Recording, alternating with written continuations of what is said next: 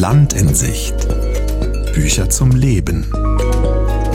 Ein Literaturpodcast von NDR Kultur. Herzlich willkommen zu Land in Sicht. Bücher zum Leben. Ich bin Lisa Kreisler, Schriftstellerin und Kritikerin. Alle zwei Wochen erwarte ich einen Redakteur aus Hannover bei mir zu Hause in Pole, einem beschaulichen Autobahndörfchen hinterm Deister. Hier tragen wir Bücher zu einem Thema zusammen und bringen sie miteinander ins Gespräch. Es geht um das Ich und die anderen, ums Berühren und Entfremden, um Himmel und Hölle unseres Miteinanders. Wie erzählen Romane davon? Helfen uns Sachbücher wirklich weiter? Oder verbirgt sich die Wahrheit im Gedicht? Über all das wollen wir hier diskutieren. Mal im Garten, mal in der Scheune, mal auf dem Kartoffelacker. Wir krempeln die Ärmel hoch und holen Luft.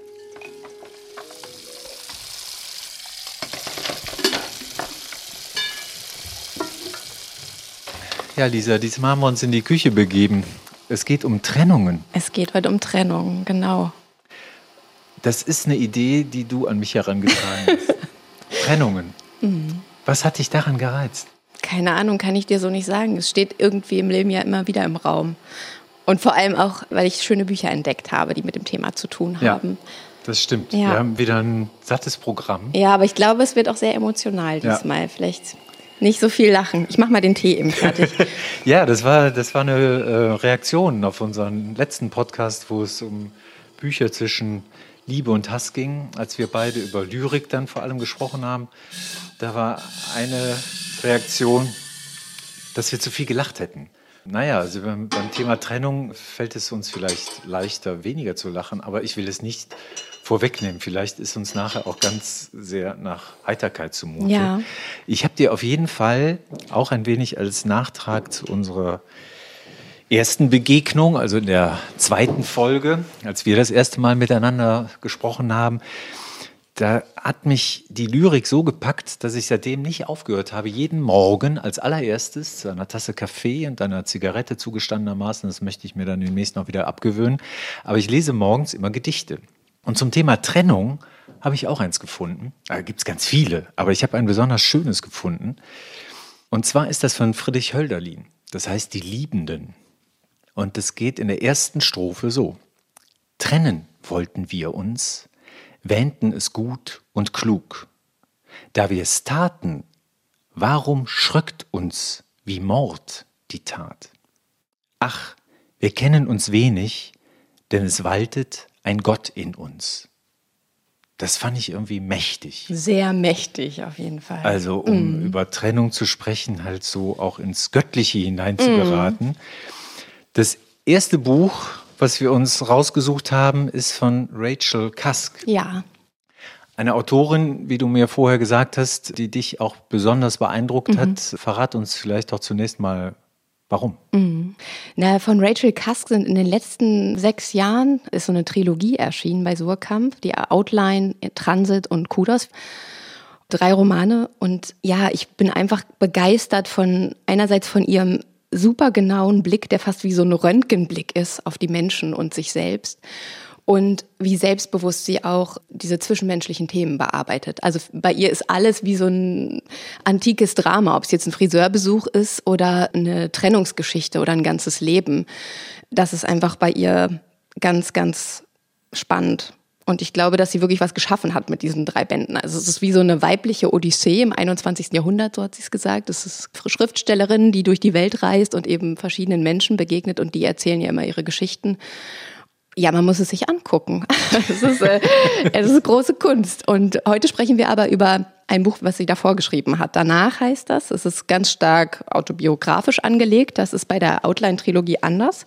Da hat sie halt eine strengere Form. Sie erzählt auch, ist ganz sicher autobiografisch oder autofiktional, aber die Form ist einfach ein bisschen klarer von ihr weggerückt. Und hier ist sie aber Rachel Cusk, die über ihre Trennung von ihrem Mann und das danach mit ihren Kindern erzählt. Das ist nämlich der Titel, ne? Das Danach ist der Titel. Über Ehe und Trennung. Ja, ich wollte Buch. dich jetzt aber bitten, Joachim, dass du vielleicht das mal zusammenfasst, weil ich glaube, jede Zusammenfassung ist immer so eine spannende Interpretation. Dann weiß ich nämlich gleich, wie du es gelesen hast. Für dich war es vielleicht die erste Begegnung mit ihr? Ja, oder? für mich war es die erste Begegnung und äh, wie würde ich das zusammenfassen? Also ich begegne ja einer Frau, die sehr direkt eintritt in die Thematik. Also es, man erfährt gleich im ersten Satz, dass dies eine autobiografische Trennungsgeschichte ist. Ihr Mann hat sich von ihr getrennt. Ich weiß gar nicht, wie lange die zusammen waren, aber die Kinder sind dann so in einem Alter von sieben bis zehn, glaube ich.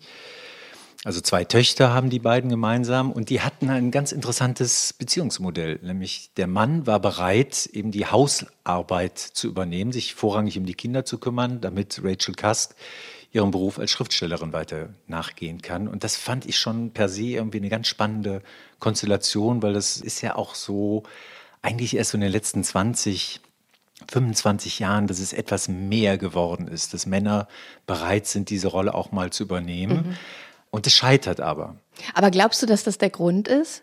Warum die Beziehung scheitert. Das finde ich nämlich ziemlich interessant. Also es geht wirklich um die Trennung. Der Ton ist auch sehr sachlich und distanziert eigentlich, wie sie das schildert.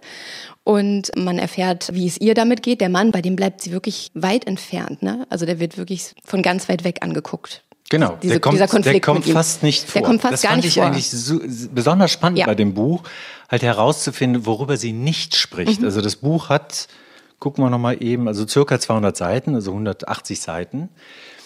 Und der Mann, wenn man das mal zusammenschreiben würde, da käme man vielleicht auf anderthalb oder zwei Seiten maximal. Wahnsinnig wenig. Mhm. So, und das fand ich halt wiederum bemerkenswert, dass das Buch halt danach heißt, also nach dieser Trennung, was passiert da mit ihr und wie lernt sie sich dann neu im Leben zu orientieren, sich auch mit ihrer Rolle als Frau, mit ihrer Weiblichkeit auch intensiv auseinanderzusetzen, auch mit dem Feminismus, den sie immer so stark vertreten hat und auf einmal merkt, dass sie möglicherweise in ihrer Rolle, in ihrem Rollenverständnis eher die männliche Rolle übernommen hat. Und dadurch möglicherweise doch die Probleme in der Beziehung auch besonders stark geworden sind. Mhm, aber klar benannt wird es nicht, ob das der Trennungsgrund ist, oder? Nein, es wird überhaupt nicht mhm. klar benannt.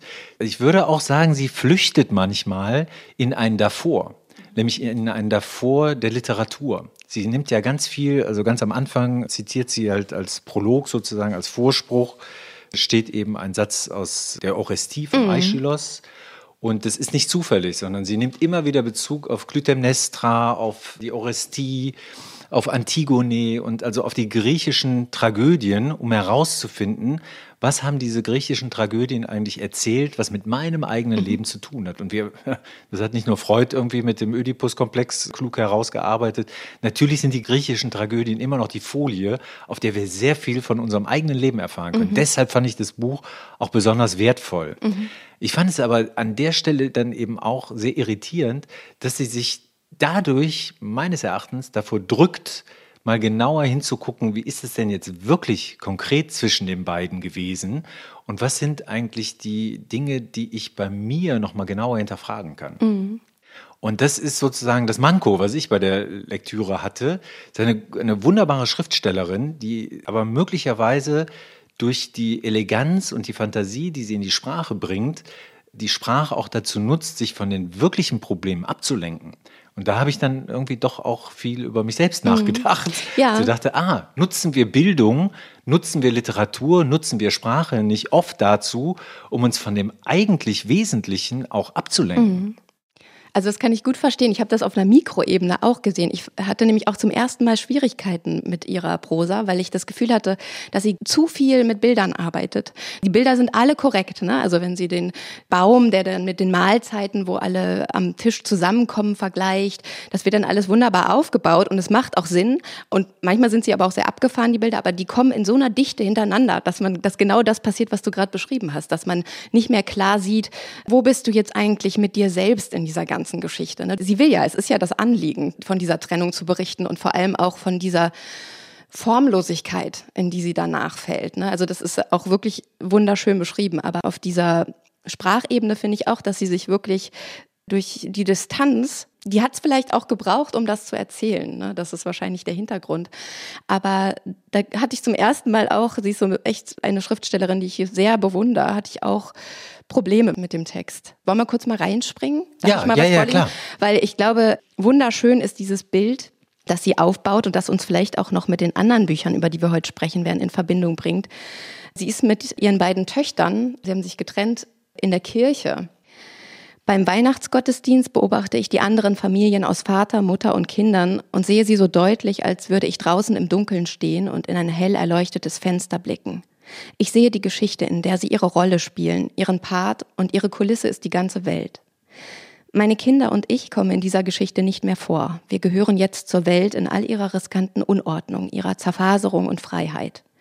Die Welt entwickelt sich ständig weiter, während die Familie versucht, dieselbe zu bleiben. Sie ist auf den neuesten Stand gebracht, renoviert und modernisiert, aber im Grunde unverändert. Ein Haus in einer Landschaft, genauso Zuflucht wie Gefängnis. Also, ja. Genau, Zuflucht und Gefängnis. Das ist sozusagen auch eine ganz gute Gegenüberstellung. So empfindet sie sich, so habe ich das jetzt wiederum wahrgenommen, so empfindet sie sich eigentlich bei der ganzen Aufarbeitung dass sie halt auf der Suche nach einem Zuhause ist. Also auch in der Rückerinnerung an ihre Eltern und Großeltern, wo ja dann doch sehr schnell deutlich wird, dass sie im Kampf mit ihrer Mutter eben genau ein Männlichkeitsmodell entwickelt hat, in Anlehnung an den Vater auch, an dem sie sich dann beruflich auch ausgerichtet hat. Also insofern würde ich schon sagen, sie verrät sehr viel ja. von dem, was in dieser Beziehung zu dem Mann, der, der Mann wäre natürlich genauso wichtig. Also es wäre auch ein spannendes Buch, wenn da irgendeine Freundin von ihr den Part übernommen hätte, weil sie das selber vielleicht nicht gerne hätte machen wollen, aber dass seine Sicht auch immer mal wieder vorkommt, weil mhm. nur dadurch würde das Puzzle eigentlich vervollständigt. Denn dass da ganz viele Konflikte nicht aufgearbeitet worden sind, dass die gar nicht ins Visier genommen worden sind aus der eigenen Herkunftsfamilie heraus, da bin ich mir sicher, also gerade auch nach der Lektüre dieses Buches, das geht halt nicht. Mhm. Wenn wir uns diesen Konflikt nicht stellen, wird eine Liebesbeziehung niemals funktionieren. Mhm. Weil früher oder später ist halt in einer Paarkonstellation immer auch die alte Geschichte. Das davor können wir eben, ob wir das gerne ausblenden oder nicht, sie sollte vielleicht noch mal ein Buch davor schreiben.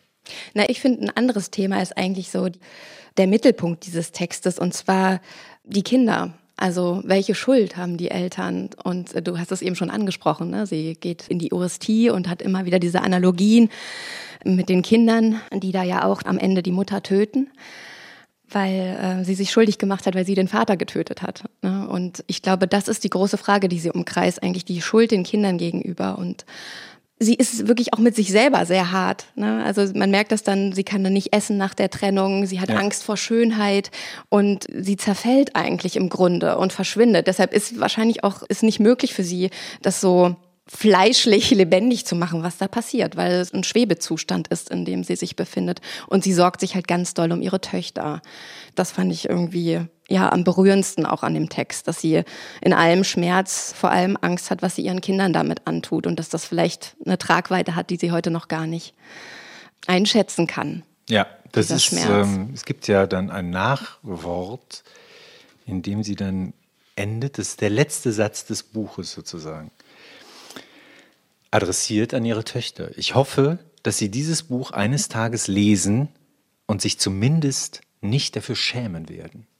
Da dachte ich so, boah, mhm. das ist sozusagen ihre größte Sorge. Scham spielt sowieso auch eine große Rolle in dem, in dem Buch. Mhm. Dass immer wieder halt Schamgefühle thematisiert werden, die eben auch aus Kindheitstagen herrühren, die sich aber immer wiederholen in einer gewissen Weise.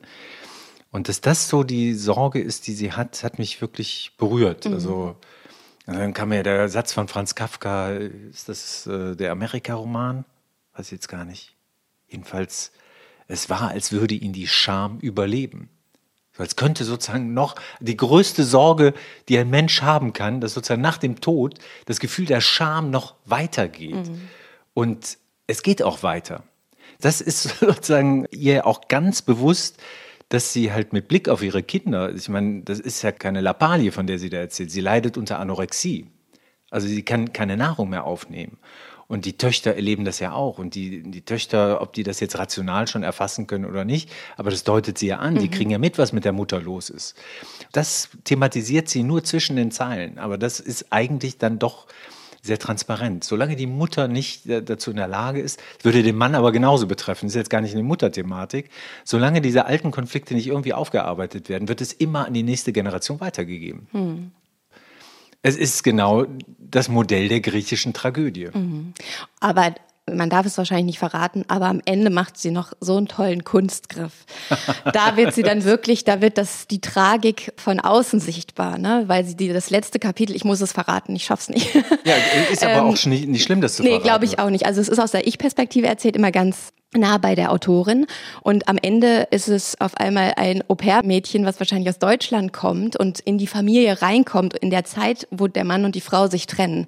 Und dieses Au-pair-Mädchen spricht auch kaum Englisch, also ist in so einer Sprachlosigkeit und nimmt diese Trennung halt von außen wahr. Ne? Und ja, sie backt jedes Weihnachten Stollen. und am Ende backt sie ja auch nochmal einen Stollen, den sie dann in der Mitte durchschneidet, weil Frau und Mann nicht mehr zusammenleben. Und da taucht übrigens auch das Motiv mit dem Zimmer nochmal auf. Also hier hatten wir eben in der Kirche die hell erleuchteten Zimmer, in denen die Familien, die behüteten Familien sind. Und am Ende sieht das Au-pair-Mädchen, als sie von der Familie weggeht, das Haus, wo die Frau alleine im Dunkeln drin sitzt und das Licht ist aus. Ja, wobei ich da mich am Ende, ich fand das auch toll, dieses letzte Kapitel, Züge heißt es, ne? Und ich habe dann mich aber doch darin bestätigt gefunden und habe eigentlich dann auch so richtig klar gesehen, ah, das ist sozusagen die ganze Zeit passiert. Sie hat eine Distanz qua Literatur aufgebaut und jetzt verrät sie sozusagen dieses Stilmittel. Vorher stand da zwar immer ich, aber sie hat sich selbst wie eine auktoriale Erzählerin eigentlich inszeniert. Und am Ende legt sie diese Karte auf den Tisch und sagt, okay, jetzt heiße ich Sonja. So, also das ist die Protagonistin dieser Erzählung, mit der sie auch eng verbunden bleibt und so. Und dann als Leser kriege ich das erst so richtig vorgefühlt. Aber Sonja ist doch das Au-pair-Mädchen. Ja, ja, gut, aber mhm. ich meine, das ist. Ach, und du meinst, das ist die Erzählerin? Es, ja, also das ist ja, also ich habe das so gelesen, dass ja. es wirklich eine Erzählung ist, die aus dem ganzen Trennungs- und Ehe-Szenario herausgenommen wird, sondern wie eine Parabel. Mhm. Jetzt erzähle ich eine Geschichte, eine literarische Geschichte. Und was ich euch bisher erzählt habe, mit dieser Geschichte zu tun hat, das kann jetzt die Leserschaft für sich herausfinden. Und dann habe ich aber gedacht, ja, das hast du aber die ganze Zeit gemacht. Du bist nicht zu dir selbst vorgedrungen. Mhm. Du hast zwar immer von ich gesprochen, aber du warst nie bei dir.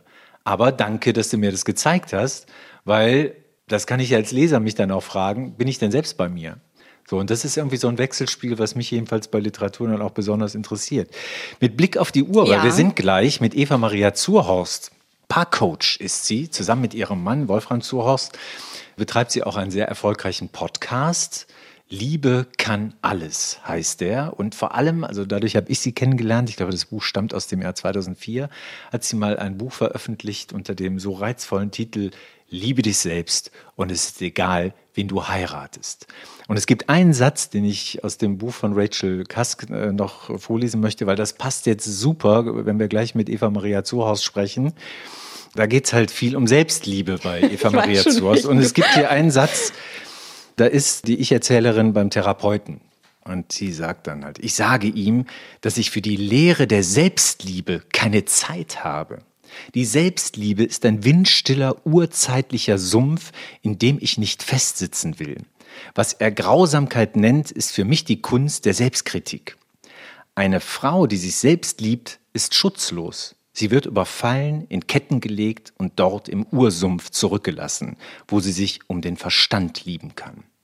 Und das finde ich schon ziemlich ein Hammer. Es ist hart. Ja, ja. also wer auf Selbstliebe verzichtet, könnte sich dann in einem weiteren Schritt nochmal genauer fragen, worauf verzichte ich da wirklich? Und da gehen wir jetzt gleich zur Sache, wenn wir mit Eva Maria Zuhaus verbunden sind. Okay. Du kannst ja die Verbindung schon mal aufbauen. Sie wird uns dann per Zoom zugeschaltet sein.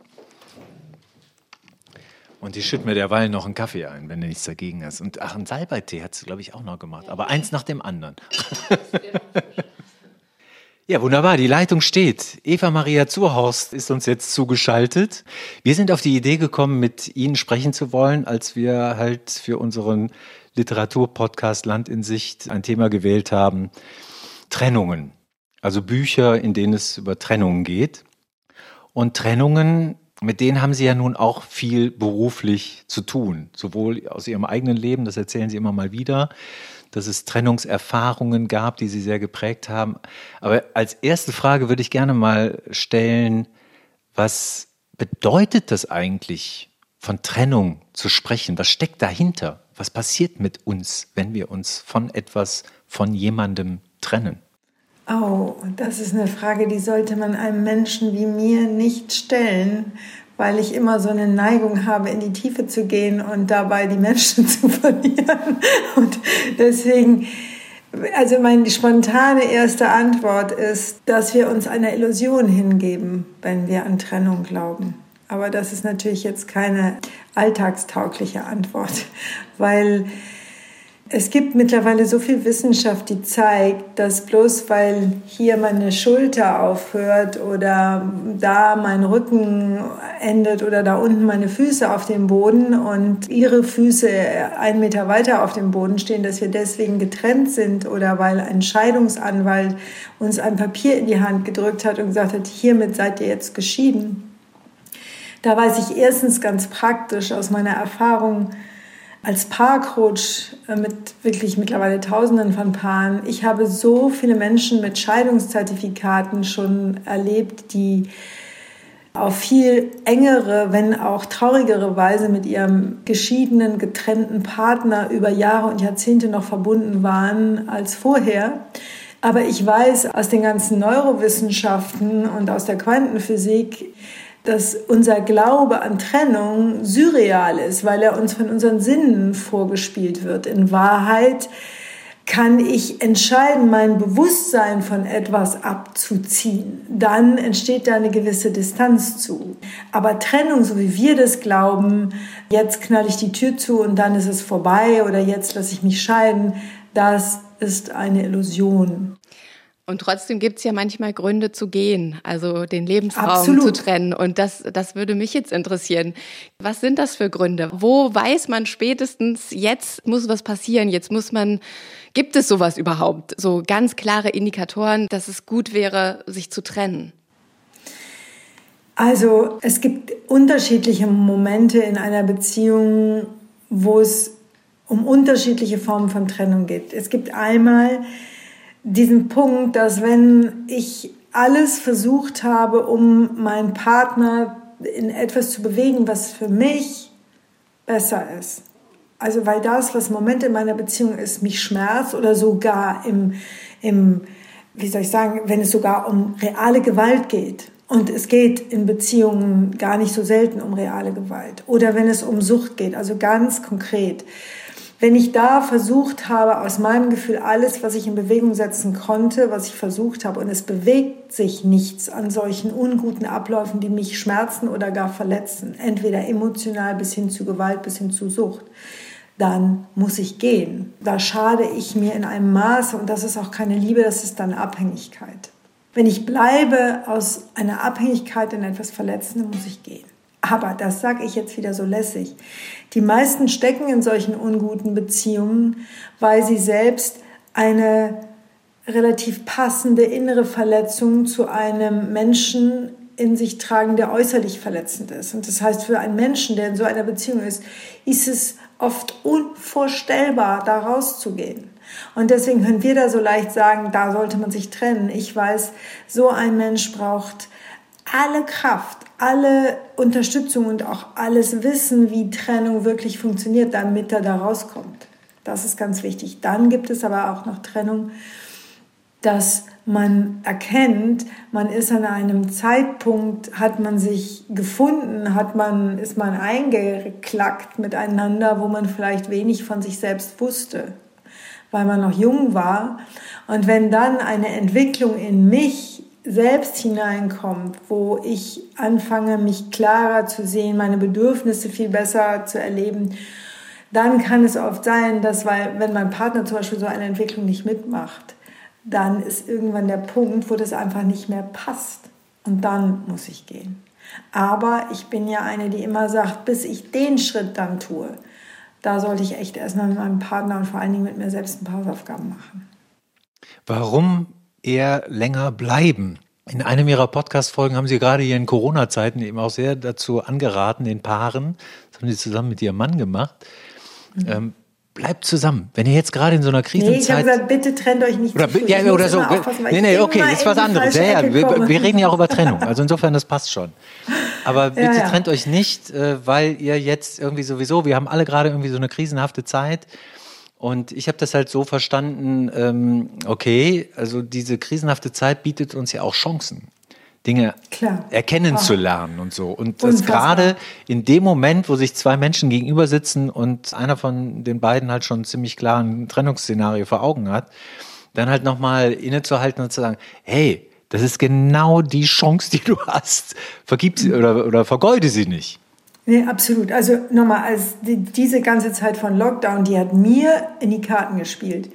Ich rede mir wirklich Flusseln an den Mund in all den Jahren und sage, Leute, ihr müsst endlich mal lernen, von diesem Bespaßungsprogramm eures Lebens loszulassen und in die Stille zu kommen, mit euch zu sein und das mal auszuhalten, weil es ist absurd, dass ihr wollt, dass andere Menschen das toll mit euch finden, aber ihr nicht fünf Minuten mit euch sein könnt. Wie soll das sein? Ne?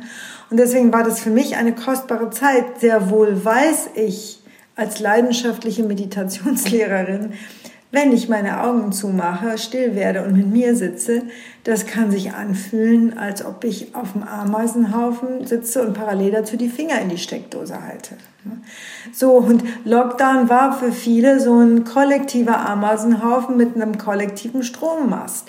Aber wenn ich da durchgehe und es aushalte, mit mir zu sein, auch wenn es keine Ablenkung gibt, dann öffnet sich meistens etwas in mir, wo ich mir näher komme. Und wenn ich da durchgehe, dann ist eine neue Nähe, dann, dann ist also meine, meine größte Vision für diesen Lockdown ist, dass Menschen da rauskommen, die gezwungen wurden, sich selbst kennenzulernen und die dadurch, so wie durch eine Wehe durchgepresst wurden und irgendwie gemerkt haben, wow, und wenn das alles nicht ist und wenn das alles nicht mehr einfach so zu mir kommt, wie ich es gerne hätte, ich bin total in Ordnung. Ich bin so, wie ich bin, selbst wenn die Dinge ins Wackeln geraten, selbst wenn meine Sicherheit ins Wackeln geraten.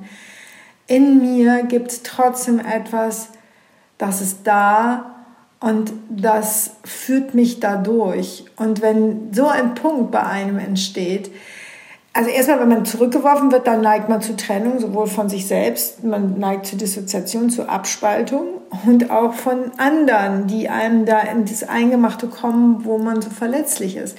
Aber ein Paar, das durch diese Phase durchgegangen ist, weiß, sie brauchen fürs Beziehungsglück keinen Urlaub auf den Malediven. Das habe ich lange vor Lockdown denen schon versucht immer zu sagen. Ihr braucht das nicht.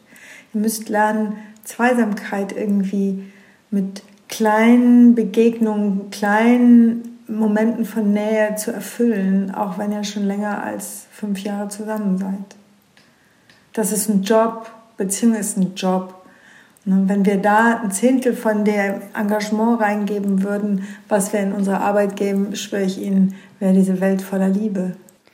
Aber eine Frage, die ich mir auch oft stelle, ist, ist das Modell der monogamen lebenslangen Partnerschaft. Mhm. Ist es noch zeitgemäß? Ist es das beste Modell, was wir leben können? Wieder meine blöde Antwort. Ist das Modell, dass ich mein Leben lang mit mir bis zu meinem Tod bin, ein lebenswertes Modell? Oder stellt sich mir die Frage gar nicht, weil es nämlich kein Modell ist, sondern die Wahrheit. Ich kann mir nicht entfliehen. Und ich kann die Partner wechseln und dazu hat jeder die Freiheit und die will ich auch jedem lassen. Also meine Tochter ist 25, ne? ich kann ja nicht sagen, jetzt für immer. Aber ich kann dir sagen, hast du es schon gemerkt, es taucht schon wieder auf. Ich habe gerade mit meiner Tochter ein Buch für junge Leute geschrieben über Beziehungen in dem Alter, was die da sagt. Ich sage, hast du es schon gemerkt, da ist es wieder. Ähm, der andere, dieser arme Willi, egal ob der der Prinz von Zamunda ist, der der ist permanent mein Spiegel für meinen unaufgeräumten Krempel. Nochmal, damit ich nicht in diese komische Kiste komme, in die ich immer so gerne gesteckt werde. Ich sag nicht Durchhalten. Ich finde Durchhalten furchtbar. Ich sag Abenteuer und Lebendigkeit und, aber mit einem Menschen, nämlich mit mir selbst und einem anderen Menschen, nämlich mit ihm selbst, durch diesen Schlamassel durchzugehen, bei der Liebe zu bleiben und bei geöffnetem Herzen zu bleiben, ehrlich, das reicht als Job. Ich brauche keine fünf. Also, und die Geschichte mit der Abspaltung, ach, da ein bisschen Sex und da ein bisschen Family, ähm, ich habe das mit allen Klienten dieser Welt schon durchgekaspert. Ich habe noch nie einen getroffen, der nach einem längeren Rumprobieren mit allen möglichen Modellen gesagt hat, jupp, es klappt, weil das ist die gleiche Nummer, die nicht klappt, wenn ich in mir spalte und verdränge. Es klappt auch nicht. Ich kann den ganzen Mist wegdrängen und er drückt. Und er macht sich auf Umwegen bemerkbar. Er treibt mich in die Sucht, er treibt mich in die Angst, er treibt mich in Zerstörerisches, auch wenn ich ihn weghalte und sage, alles prima. Das ist mein, meine Haltung dazu. Ich würde gern ein kurzes Zitat mal aus äh, einem Buch von Rachel Cusk, über das wir vorhin schon gesprochen haben. Ähm, danach über Ehe und Trennung heißt das. Ähm, und an der Stelle habe ich sofort an Sie gedacht, äh, als dieses Zitat kam. Die ist da beim Therapeuten und die sagt dann zum Therapeuten, ich sage ihm, dass ich für die Lehre der Selbstliebe keine Zeit habe. Die Selbstliebe ist ein windstiller, urzeitlicher Sumpf, in dem ich nicht festsitzen will. Wenn so jemand zu Ihnen käme und Ihnen so etwas sagte, dann würde ich sagen, die Selbstliebe ist ein unendlicher Ozean voller Wellengänge, Windbewegungen, Tiefen und Untiefen, die nur ein mutiger Kapitän durchsegelt, der jeden Moment bereit ist, immer wieder neu den Kurs aufzunehmen, den seine Seele ihm zeigt, egal welche Untiefen kommen. Das ist die Selbstliebe. Ja, abschließend möchte ich natürlich noch ganz konkret die, die Pistole auf die Brust setzen und fragen, was ist gut? Wie wird es gut miteinander? Was ist das Wichtigste? Was muss man teilen? Und es wird richtig gut bitte. miteinander, wenn man weiß, dass zur Beziehung gehört, dass es richtig schlecht werden kann. Dann wird es gut weil man einfach weiß, dass Krisen nicht nur kommen, sondern wichtig sind und ne, noch kein Kind ist geboren worden, es sei denn, es war Kaiserschnitt ohne Wehen und die Nummer wird gut, wenn wir uns verabschieden, dass das irgendwie so ein romantisches Ding sein soll. Das ist ein Entwicklungsraum.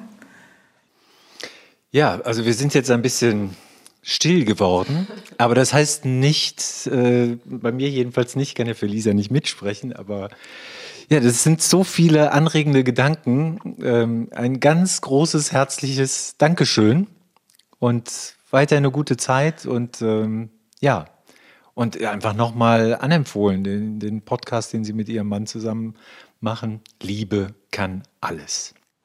Ja, danke schön. Ja, vielen Dankeschön. Dank. ja. So, das war Eva Maria Zuhorst.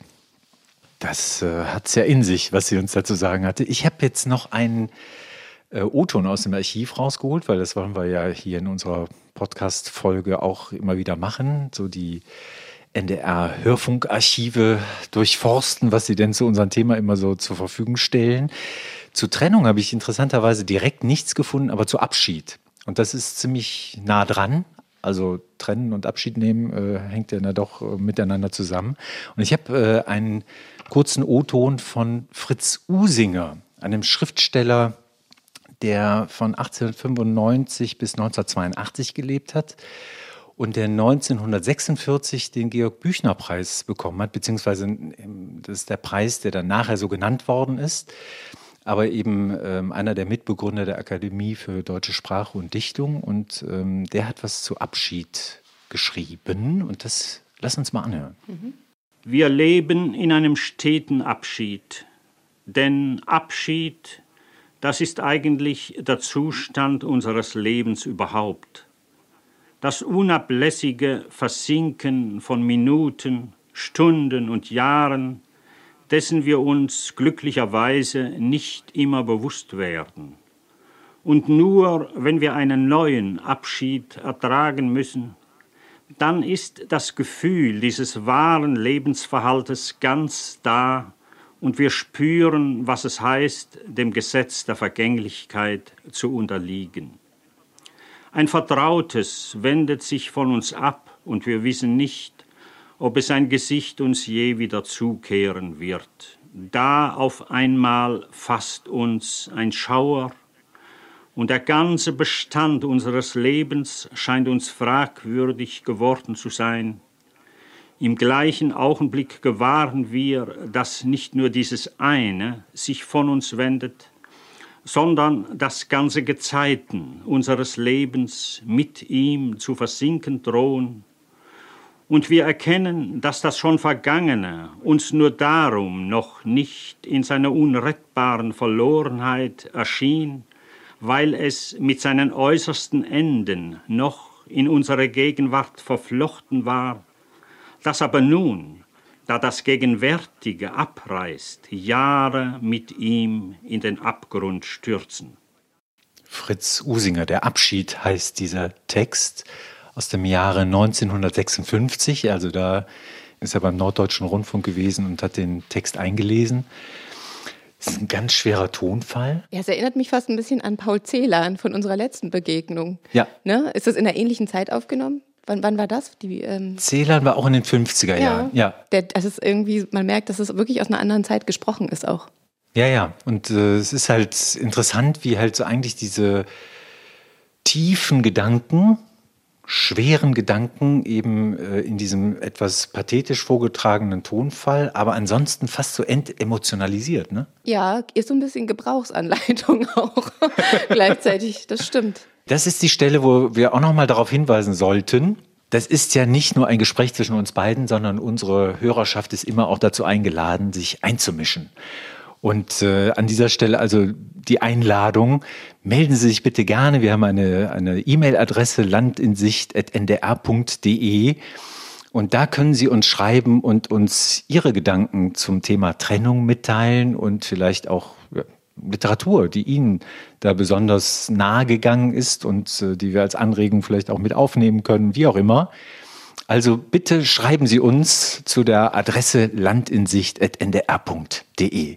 Und jetzt habe ich dir einen Song mitgebracht. Von Giesblatt zu Kniphausen, so heißt dieser Singer-Songwriter, den ich sehr, sehr schätze. Und dieses Lied erzählt auch eine Trennungsgeschichte. Es heißt Dreh dich nicht um.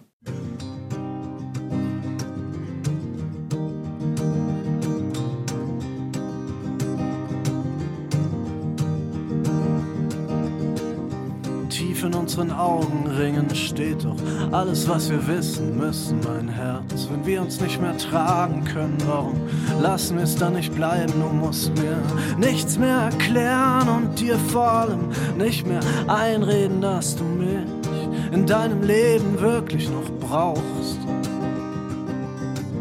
Nimm deine Schuhe mit, wenn du gehst und deine Zweifel auch.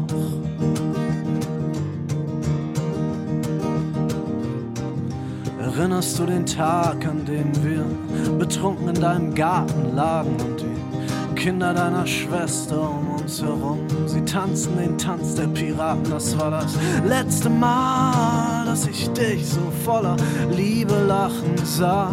Es gab viele Tränen hinterher. Trag dieses Lachen bei dir, wenn du gehst. Ich mag es sehr.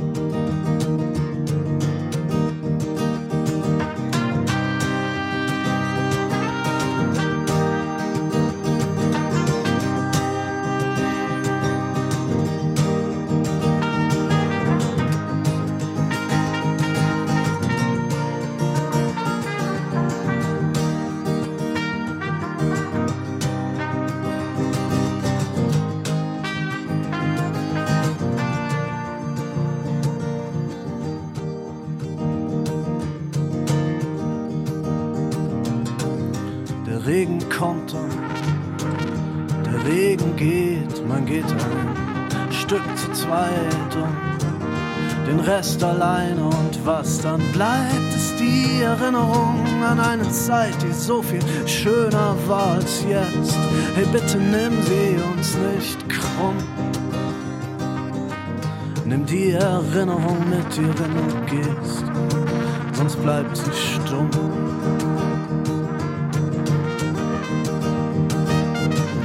Nimm die Erinnerung mit dir, wenn du gehst und dreh dich nicht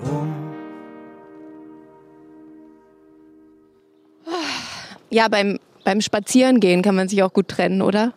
Wenn man auf jeden Fall Konfliktgespräche führt.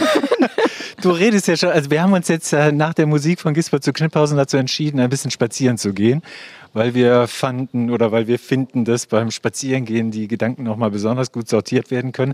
Aber dass du das jetzt auch als äh, Trennungsszenario dir vorstellst, finde ich schon interessant. Ja. Wenn du dich von jemand trennen wolltest, dann würdest du sagen, lass doch mal spazieren Ich gehen. würde mich nicht an den Küchentisch setzen, so Okay. eben. Da ist man nämlich gefangen. da muss man raus aus dem Haus, aus dem, ja, aus auch dem eine Zimmer. interessante Frage, die wir an unsere Hörer und Hörerinnen stellen können, äh, wie sie sich eigentlich trennen würden. Das finde ich jetzt auch nochmal interessant. Also die Adresse steht landinsicht.ndr.de. Aber jetzt reden wir mal über die anderen Bücher, die wir Ja, uns auf noch jeden Fall. Ich haben. finde jetzt auch, das Zitat war, der O-Ton, den du vorhin vorgespielt hast, war auch eine schöne Überleitung schon zum Roman oder zum autobiografischen Buch von äh, Gabriele von Arnim. Das Leben ist ein vorübergehender Zustand. Sie erzählt von, von ihrem Mann, der an dem Tag, an dem sie ihn verlassen wollte, einen Schlaganfall hatte und zu einem Pflegefall geworden ist. Also zwei Schlaganfälle. Es kam dann eine ziemlich turbulente Krankenhauszeit auf die beiden zu und sie hat ihn dann zehn Jahre lang zu Hause betreut. Ein schwerkranken Mann, der ganz scharfsinnig denken konnte, aber nicht mehr sprechen oder fast nicht mehr und Martin Schulze, bewegen. kann man ja auch sagen, denn der Name wird im Buch selber nie erwähnt, genau. aber ein sehr da ist es bekannter, immer nur er. genau, sehr bekannter Fernsehjournalist. Also der Bericht aus Bonn, den hat er ganz lange moderiert und so. Also insofern vielen ist er sofort, wenn man sich das Gesicht dann im Internet auch mal anguckt, da weiß man sofort, wer das ist. Ja, Das ist ja insofern in dieser Trennungsthematik nochmal so ein Sonderfall. Also da will sich jemand von einem lebenslangen oder jahrzehntelangen Lebensgefährten trennen. Und genau an dem Tag, sie hat das ja sogar schon zum Thema gemacht, die haben ja schon dieses Trennungsgespräch geführt. am Bahnhof, ne, glaube ich sogar. Ja, und das fand ich schon sehr bemerkenswert, dass dann an dem Tag, genau an dem Tag, dieser Schlaganfall passiert. Und dann erzählt sie ja die Geschichte, dass sie dann doch bei ihm Sie bleibt. bleibt. Und sie stellt es auch nie wieder in Frage. Zehn Jahre. Zehn Jahre. Zehn Jahre an der Seite des Ehemannes, der dann sehr bald wirklich jede erdenkliche medizinische Hilfe braucht. Und sie holen sich dann auch Unterstützung bei einer Krankenschwester, die dann täglich vorbeikommt. Der kann noch alles mit seinem Verstand, aber ist halbseitig gelähmt und kann nur noch ein, eine Hand bewegen und so. Und also braucht wirklich für alles Hilfe. Und sie bleibt halt. Also ich weiß auch nicht, wann ich zum letzten Mal so viel geweint habe beim Lesen. Das war wirklich ein Text, der, der hat mich ganz still und ehrfürchtig gemacht und mir kamen immer wieder die Tränen, weil es ist ein Text voller Schönheit und das, das ist, ist mein, es, er ist wirklich nicht so, wie, wie ich es erwartet habe. Also ich hatte die Ankündigung gesehen, worum es geht und diese Gabriele von Arnim ist einfach eine wahnsinnig tolle Schriftstellerin, die ist gleichzeitig mit einer kindlichen Neugier erforscht sie halt wirklich die die Grenzen wirklich des Machbaren und geht in die dunkelsten Ecken und gleichzeitig ist der Text halt unglaublich weise. Also ich finde diese Mischung, es ist so, sie ist so berührend naiv auf eine Art und Weise und verliert nie die Lust daran, dahin zu gehen, wo es, denn sie schreibt ja auch Briefe an eine Freundin eigentlich ja. in dem Buch. Die Freundin hat sie gebeten, es zu erzählen und dieses es umkreist sie halt in diesem Text. Und was es ist, bleibt ja offen. Es ist offenbar irgendwie, hängt es zusammen mit der Geschichte von der Krankheit und dem Tod auch ihres Mannes. Also es ist wirklich, jeder muss das lesen, finde ich. Das ist so, es öffnet so viele Türen, dieser Text. Oder wie ging es dir? Ja, also ich habe allerdings so ähnlich wie bei Rachel Cusk den Eindruck gehabt, dass sie halt auch nicht direkt auf das zugeht, worum es auch geht. Nämlich genauer herauszufinden, warum sie bleibt. Sondern es ist dann irgendwann wie so eine Tatsache, an der sie auch selber nicht mehr rüttelt. Es gibt dann eine Passage, wo sie dann aus ihrer Kindheit erzählt, als sie, was ist denn da passiert eigentlich? Sie hat irgendeine Krankheit. Irgendwas am Hüftgelenk und sie muss dann im Hüft- Bett liegen ganz Genau, lange. sie liegt dann im Bett und das geht sehr, sehr lange. Und sie braucht halt Hilfe und da kommt wohl aus dieser Zeit auch eine starke Störung in ihrem Verhältnis zu ihrer Mutter, weil sie sich dann eben auch über diesen langen Zeitraum, in dem sie ans Bett gefesselt war, nicht wirklich geborgen gefühlt hat. Und erst da, ich glaube, das ist so im letzten Drittel des Buches, erst da begibt sie sich so meines Erachtens auf die Suche danach, wie kommt das eigentlich, dass ich so sehr bereit bin, meinem Mann das zu geben, nämlich, das sagt sie selber nie so explizit, aber irgendwie war mir das dann halt beim Lesen doch irgendwann klar, weil sie die Chance ergreifen konnte, etwas im Leben zu geben, wonach sie sich selbst immer so sehr gesehnt hat. Also dadurch wurde für mich dann auch ein Schuh draus. Also sie schreibt wunderbar. Also es ist wirklich literarisch ist das ein Ereignis. Und doch umkreist sie ein wenig so diese Thematik, was ist das Liebe, was ist das mit der Trennung und wieso ist dann dieses Trennungsszenario so wichtig gewesen, um aus dem drohenden Abschied einen Neuanfang zu machen. Aber ich habe es anders empfunden. Ich finde nämlich, dass sie einfach tastet. Sie hütet sich so ein bisschen davor, Gewissheiten in den Raum zu stellen, sondern sie, sie fährt ganz vorsichtig mit den Fingern über diese Seiten der Tagebücher, die sie auch alle nochmal zu Rate zieht, die sie in der Zeit der Pflege geschrieben hat. Ne? Also, Und das sind nicht nur ein paar Seiten, nee, sondern es sind, äh, ich glaube, sie lässt sich das ja binden. binden. Und das sind drei dicke Wäscher, ne? mhm. also die sie dann halt wirklich durchforstet. Und wo sie sich dann ja auch nochmal fragt, warum mache ich das eigentlich? Mhm. Aber schön, also es ist auch ein Text, aus dem man einfach ganz, er ist sehr poetisch, aber man kann auch ganz viel Praktisches da, daraus mitnehmen. Zum Beispiel, dass sie ganz doll auch auf sich selbst achtet. Dass sie nicht die aufopferungsvolle Ehefrau sein will, sondern dass sie weggeht, sich ins Café setzt, sich über die Amseln freut und einfach diesen Raum für sich äh, nutzt, um überhaupt für ihn da zu sein. Und mehr als das. Also sie will auch leben und sie will sich nicht irgendwie in eine Rolle begeben, die ihr nicht passt. Sie ist auch eine selbstbestimmte Frau und das fand ich total super auch an dem Buch, weil von außen wird auf sie geguckt, wie ja, es ist alles so schlimm und ich bewundere dich, wie du das machst. Ja, aber du weißt ja gar nicht, wie es ist. Ich schreie ihn auch an, wenn er seine Therapien nicht machen will. Also er ist natürlich trotzdem auch noch der Mann, der er vorher war, auch wenn er nicht mehr sich so artikulieren kann und ein ganz eigensinniger Charakter. Aber gleichzeitig ist seine Sprache auch so reduziert, dass er so ganz wenige Wörter nur benutzt. Das finde ich auch so schön. Er sagt dann äh, an einer Stelle Stelle. Ich gucke jetzt mal, ob ich hier irgendwie vorlesen kann auf dem Feldweg. Ja, ich äh, beschreibe das hier doch nochmal gerade, weil wir sind ja immer noch bei dem Spaziergang und dann ist es halt mit dem Mikrofon in der Hand und Buch in der Hand etwas. Äh, Aber es geht. Also sie sind zusammen zu Hause, er war lange im Krankenhaus und in der Reha und sie finden sich da zusammen in diesem neuen Leben ein. Aber ich lese auch Kraft und Zartheit, leises, beglückendes. Wenn er etwa, als er endlich einen elektrischen Rollstuhl bedienen kann, ganz dicht an den Herd herangefahren kommt, an dem ich hantiere, Zucchini und Frühlingszwiebeln schneide oder Süßkartoffeln schäle, um näher bei mir zu sein, mir zuzusehen. Wenn er Nähe mag, ist das Leben auf einmal fast normal. Zwei Menschen, die zusammen sind. Sie kocht, er schaut lächelnd zu und legt ihr seine wackelnde Hand auf die Hüfte. So ist es schön, sagt er. Schön sagt er jetzt oft, wenn er Dinge sieht, die er früher übersehen hat. Sanfte Momente, in denen es ganz still wird in uns. Ich bin so traurig, sag ich eines Morgens zu ihm. Schön, sagt er. Schön.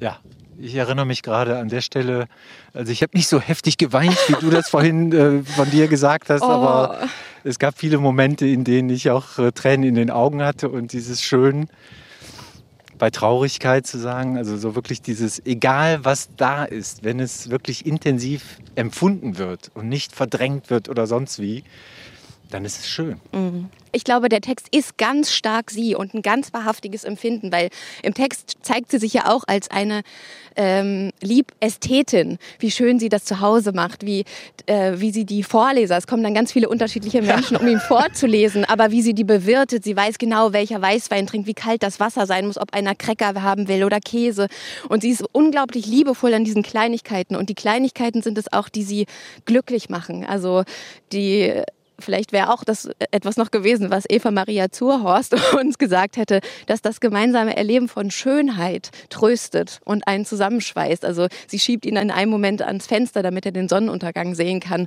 Und all diese Kleinigkeiten führen dazu, dass er sogar in einem Moment manchmal einmal sagt, so glücklich war ich noch nie.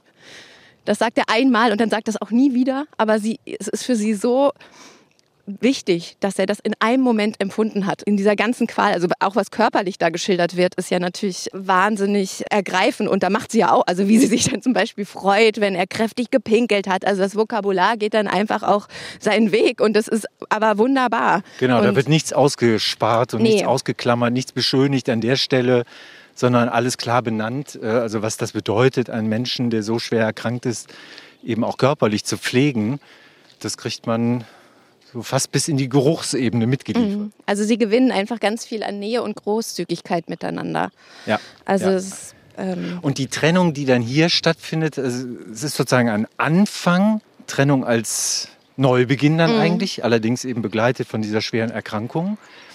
Und dann ist es aber auch ein Todesbuch, also ein Abschied nehmen, die Trennung vom geliebten Ehemann und wie das Leben danach weitergeht. Das beschreibt sie eben auch nochmal. Jetzt wollen, wir sind wir hier an der durchs Dorf, wollen wir durchs Dorf gehen oder wollen wir lieber hier im, in der. Nee, ruhig, also ich meine, ich habe keine Lust auf Autos. Nee, dann gehen wir wieder- dann gehen wir Okay, dann da gehen wir jetzt hier diese Strecke zurück, weil es fängt ja auch ein bisschen an zu regnen und einen Schirm haben wir gar nicht mitgenommen. Nee, ich habe nie einen Schirm dabei. Aber das bisschen Regen macht uns ja auch Das nichts. Aber wir haben noch ein Buch. Wir haben noch ein Buch, ein weiteres schönes Buch. James Baldwin, Giovannis Zimmer. Ich hatte noch nie was von James Baldwin gelesen. Ich auch nicht. Und ja, Aber ich bin so froh, diese Lücke geschlossen zu Ja. haben. Ein Roman, der aus dem Jahr 1956 stammt. Mhm. ja, eine Liebesgeschichte von einem Amerikaner, der nach Paris kommt und sich in einen italienischen Barmann verliebt. Und das ist Eben dieser Giovanni, der Giovanni. Und titelgebende Giovanni, Giovannis Zimmer. Ja. Und da würde ich ja sagen, also es spielt in den 50er Jahren oder ist da geschrieben und es ist eine Liebe zwischen zwei Männern und bei dem Text merkt man einfach von Anfang an, dass die Trennung ist schon da in dem Moment, wo sie sich begegnen. Also die ist eigentlich schon vorweggenommen, oder? Sie begegnen sich in der Bar und es gibt äh, sofort irgendwie eine Klarheit über die Zuneigung und das, was passieren wird. Eigentlich, also ich finde, in dieser ersten Begegnung ist schon klar, alles, was passieren wird, auch mit, es endet ja ganz schrecklich. Aber dramaturgisch hochinteressant. Wir erfahren ja schon auf der zweiten oder dritten Seite, dass Giovanni zum Tode verurteilt ist. Das wird ganz am Anfang so ganz beiläufig erzählt und dadurch ist man auch gleich gefangen. Das möchte ich doch jetzt erzählt bekommen.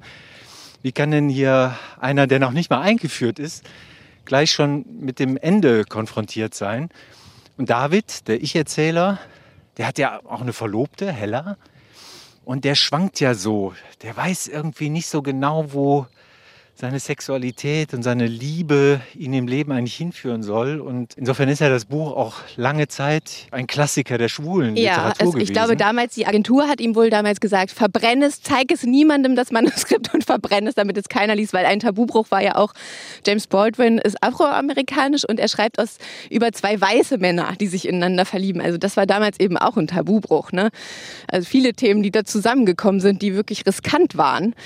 Aber ja, ich glaube, dieser Text, es geht einfach eigentlich darum, wie zerstörerisch Scham sein kann. Ne? ja, da haben wir sie wieder, Ja. die Scham. Ich glaube, über Scham sollten wir auch irgendwann mal eine Folge machen. Das machen wir. Das machen wir. Weil es ist einfach eine große zerstörerische Kraft in diesem David. Der schildert ja als erstes auch eine erste Erfahrung Sexualität mit einem Mann. Joey heißt der, glaube ich. Ne? Ja, und der ja, wendet Joey. sich dann auch von ihm ab. Und in dem Moment wendet er auch sich von einem Teil von sich selbst einfach ab. Und in dem Moment, wo er Giovanni begegnet und sich in, so in ihn verliebt, ist klar, es geht einfach nicht. Es geht für ihn nicht. Er hat diese Tür geschlossen. Auch wenn er dann mit Giovanni, dieses Zimmer ist ja auch wirklich spannend. Ne? Da sind wir wieder bei Rachel Kass. Dieses Zimmer ist wirklich wie ein kleiner Kerker. Ich stelle mir da auch immer so, es ist ein ganz kleines Zimmer, so am, im Außenbereich von Paris, wo Giovanni lebt. Und er wünscht sich eigentlich, dass David ihn daraus befreit. Aber David kann es nicht. Ja, es Ja. ist auch ein Großstadtroman. Es ist auch Paris, weil Giovanni stammt aus einem süditalienischen Dorf. Und auch da kommt wieder so zum im letzten Drittel diese Geschichte, dass der ja auch mal glücklich verheiratet war mit einer Frau, mit der ein Kind erwartet. Also so wie er, wie er das so beschreibt, ist das das Paradies gewesen. Das war wirklich, wirklich der Garten Eden. Der war glücklich mit dieser Frau. Die haben ein tolles Leben geführt und so. Und dann haben sie das Kind erwartet. Und dieses Kind stirbt aber. Und zwar am Tag der Geburt. Und in dem Moment zerbricht dieses Glücksleben von Giovanni und er verlässt das Dorf und geht dann nach Paris. Und vorher ist da von Homosexualität gar keine Rede. Also der hat offenbar ein Leben geführt, äh, wo dieses darüber nachdenken, ob ich denn vielleicht mit meinen sexuellen Neigungen, mit meinen Liebesbedürfnissen auch dem eigenen Geschlecht mich zuwenden könnte, damit hatte der gar nichts zu tun. Sondern erst in Paris öffnet sich diese Welt und diese Bedürftigkeit, weil ich meine, er wird nachher zum Mörder im Prinzip, weil er die Trennung von David, David trennt sich von Giovanni an dem Tag, an dem Hella aus Spanien, die wir auf einer Spanien-Tour und die kommt dann zurück nach Paris und dann wollen die heiraten. Und dann, ohne das jetzt groß zu erklären oder sowas, trennt er sich von Giovanni und Giovanni wird dann am Ende wirklich zum Mörder. Und das fand ich interessant, dass dieser Garten Eden, dass wir alle den Garten Eden irgendwann verlassen. Es mhm. ist nicht möglich in diesem Leben, einfach in diesem Glückszustand, wo auch immer der dann angesiedelt sein mag, da auch zu bleiben. Mhm. Ja, es ist ein großes Misstrauen da. Es ist fast so ein bisschen wie so eine Angst vor einem Vampirismus bei David, finde ich. Dass er Angst hat, dass Giovanni ihn, ihn aussaugt oder so. Also da habe ich nämlich noch so eine, muss ich jetzt nochmal mich hier hinknien. Weil einmal müssen wir auch James Baldwin hören. der Sonne, hören. die jetzt gerade mal durchkommt, gehen wir gerne in die Knie. Um mal ein Gefühl auch für die Sprache zu bekommen. Das ist, glaube ich, ganz gut. Ja, sie sind im Giovannis Zimmer. Ich betrachtete dieses Zimmer mit denselben nervösen, berechnenden Antennen und allen Sinnen, die beim Abschätzen einer unausweichlichen, tödlichen Gefahr zum Einsatz kommen die stummen Wände mit ihren entrückten archaischen Liebenden, auf ewig gefangen in einem endlosen Rosengarten, die glotzenden Fenster, glotzend wie zwei große Augen aus Eis und Feuer und die Zimmerdecke, die sich senkte wie die Wolken, aus denen zuweilen Dämonen sprachen, Wolken, die ihre Bösartigkeit verschleierten, doch nicht mildern konnten hinter dem gelben Licht, das wie ein undefinierbares, krankes Geschlecht in ihrer Mitte hing. Unter diesem stumpfen Pfeil, dieser zerquetschten Blume des Lichts lagen die Schrecken, die Giovannis Seele umschlossen. Ich begriff, weshalb Giovanni mich gewollt und in seine letzte Zuflucht mitgenommen hatte. Ich sollte dieses Zimmer zerstören und Giovanni ein neues, besseres Leben schenken. Dieses Leben konnte nur mein eigenes sein, das, um Giovanni zu verwandeln, erst ein Teil von Giovannis Zimmer werden musste. Ja. Also da spürt man so stark diese zerstörerische Kraft und diese Vorahnung, dass das alles böse endet. Das ist auch in den einzelnen Sätzen überall immer da. Ne? Dieser, dieser Schatten, das kranke Geschlecht, das ist wirklich einfach sehr ambivalent, das Gefühl. Es ist nicht dieses große Verliebtsein und dann kommen irgendwie Schwierigkeiten, sondern es ist von Anfang an, ja, der Tod ist irgendwie auch da. Wenn wir nochmal an Gabriele von Arnim denken, der Tod steht immer mit in diesem Zimmer. Und vor allem, das der geliebte Mensch, dem wir uns zuwenden, dass der meistens Dinge erfüllen soll, mit denen der konkrete Mensch gar nichts zu tun hat. Mhm. Es sind immer die Vorgeschichten. Mhm. Und David spürt das ja auch, dass der halt, also irgendwann ist auch die Rede von der Gefallsucht Giovannis. Gibt es mal so einen Satz, wo er dann halt, ich glaube, da haben die zum ersten Mal miteinander geschlafen und dann schaut er ihn halt an. Und dann gehen die über die Straße und die sind so wie kleine Jungs, die spielen, die mhm. umarmen sich und äh, tändeln miteinander rum und so. Und dann begegnen sie natürlich auch auf der Straße anderen Männern. Und David betrachtet sie und spürt auf einmal dieses Begehren auch anderen Männern gegenüber. Und Giovanni guckt ihn dabei an und weiß sofort, was in ihm vorgeht. Und er genießt das aber. Und dann schaut er ihn an, also David, Giovanni, und sieht dann in Giovanni eine Gefallsucht, von der David befürchtet, dass er die niemals erfüllen werden kann.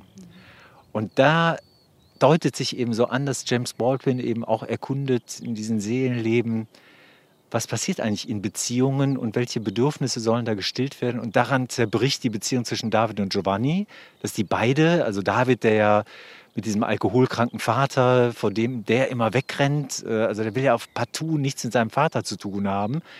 Wahrscheinlich aber sollte er mal genauer hingucken, äh, weil solange diese Konflikte nicht gelöst sind, solange Giovanni nicht herausgefunden hat, was ist da eigentlich damals wirklich im Garten Eden passiert, wird er niemals die Möglichkeit haben, einen Menschen so in Liebe zu binden oder in Liebe zu sein mit einem anderen Menschen, weil da immer der andere etwas leisten soll.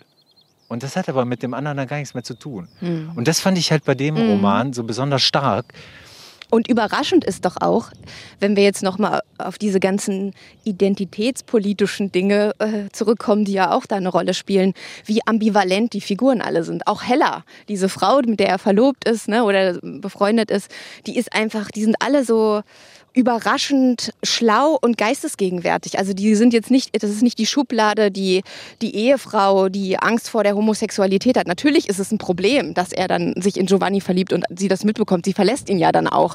Aber sie haben trotzdem alle, auch Giovanni selber, der ist so schlau. Das ist so ein, so ein düsterer Philosoph und gleichzeitig dieser Barmann. Ne? Also das, das ist wirklich überraschend, finde ich, weil, weil jetzt gerade habe ich das Gefühl, dass es ja immer ganz wichtig ist, diese Schubladen irgendwie zu bedienen. Und bei James Baldwin sind die Figuren frei und unabhängig, auch wenn sie natürlich diese Schubladen tangieren, alle in irgendeiner Art und Weise. Das war, glaube ich, das, was mich am meisten begeistert hat. Dieses spielerische, freie und auch unglaublich intelligente Entwerfen dieser Charaktere. Ja, und Baldwin hat ja auch in Interviews immer ganz großen Wert darauf gelegt, dass er keine homosexuelle Literatur schreibt. Dass er keine schwarze Literatur schreibt. Ja, das finde ich, das, so sondern es es geht nicht. ihm immer um die Menschen. Und aus jedem einzelnen Protagonisten entsteht eben ein ganzer Kosmos, aus dem dann jeder Leser, jede Leserin was Eigenes herausziehen kann. Und ob das jetzt Homosexualität oder Heterosexualität ist, das ist dem eigentlich schnurzpicke Genau. egal. Ja, also es ist, es ist virtuos wirklich, wie da mit dem Thema umgegangen wird. Und ganz zukunftsweisend finde ich auch. Also, Ja, Baldwin wird ja insgesamt jetzt nochmal schon seit einiger Zeit, aber es geht, glaube ich, weiter. Also im Herbst erscheinen, glaube ich, auch nochmal zwei weitere Romane von ihm in der Neuübersetzung und so. Also ein Autor, der insgesamt wieder entdeckt worden ist. Und können wir beide eigentlich auch nur dringend anempfehlen, oder? ja, das würde ich auch sagen. James Baldwin lesen und lernen. Ja, und das ist dann der Moment, Lisa, du hast das vorhin am Anfang unseres Spaziergangs schon so gesagt. Trennungsgespräche lassen sich ja gut führen beim Spazierengehen. Und? Dann möchte ich dir heute noch was äh, sagen, äh, weil ich habe mich entschieden, meine kleine Auszeit zu nehmen. Ich bin mal für vier Monate weg. Jetzt hat das mit dem Podcast hier gerade erst so toll angefangen. Und ich kann dir auch schon sagen, also in dieser Zeit werde ich nicht so viel Medien konsumieren. Ich habe mir irgendwie mal verordnet, äh, lebt doch mal ohne Fernseher und äh, hör nicht so viele Nachrichten und und und. Aber den Literaturpodcast, den du dann mit Alexander Soloch und dann an meiner Stadt kommt dann Juliane Bergmann. Ja, die kenne ich auch noch nicht. Das wird dann genau Ja. eine spannende neue Begegnung. Ja, ja, ja, genau. Also auch, dass zwei Frauen dann, also die Konstellation fand ich irgendwie besonders reizvoll. Ich freue mich auch auf die Wiederkehr, dann äh, im Oktober wird es wahrscheinlich sein. Aber jetzt ist dann erstmal Jetzt liegt die Trennung, Trennung in der Luft. zwischen uns beiden in Ja. der Luft. Ja, also, aber Ich ich, bedanke mich erstmal herzlich für diese beiden Folgen, die wir schon gemacht haben und wünsche dir eine gute Zeit. Und ja, jetzt sage ich noch mal, es soll ja gar nicht so viel von mir die Rede sein. Land in Sicht, der neue NDR Kultur Podcast, jetzt mit der Folge 4. In der nächsten Folge geht es um was? Väter. Mit Alexander Soloch rede ich über Väter. Karl-Uwe Knausgau ist dabei und Turgenev. Und Turgenev. Okay, also auch ein Klassiker, Väter und Söhne. Und nochmal der Hinweis, landinsicht.ndr.de. Da können Sie uns schreiben, können uns sagen, was Sie hier von dieser Folge, aber auch von den anderen Folgen, die schon im Netz stehen, äh, gehalten haben oder wie Sie sie finden, ob Sie Anregungen für uns haben, interessiert uns natürlich immer. Und diese Folge können Sie auch ungekürzt in der ARD Audiothek hören und beim NDR ndr.de Land in Sicht. Da finden Sie alles, was zum Literaturpodcast Land in Sicht eben wissenswert ist. Da finden Sie das. Und du Ja, hast jetzt noch einen Song für ich habe mich, noch oder? einen Song. Ich wünsche dir, bei Rachel Cusk gab es ja auch irgendwie den Moment, wo sie dann gemerkt hat nach der Trennung, wie auf einmal die Freiheit wieder da ist. Und ich wünsche dir viel Spaß in dieser Freiheit in diesen vier Monaten. Und jetzt zum Ende habe ich mir Iggy Pop und Kate Pearson gewünscht mit Candy, ein Duett. Und das ist natürlich für alle, die diesen Podcast hören, aber vor allem ist das für Brandy. Hier kommt Candy. Danke. Und auf ganz bald. Alles Gute. Danke und, und bis bald. Da sind wir jetzt auch schon bei. It's a rainy afternoon, 1990. In a big city.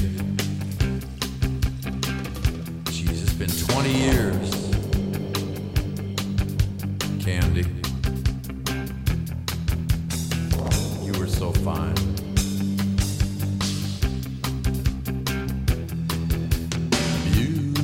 Beautiful, girl from the north.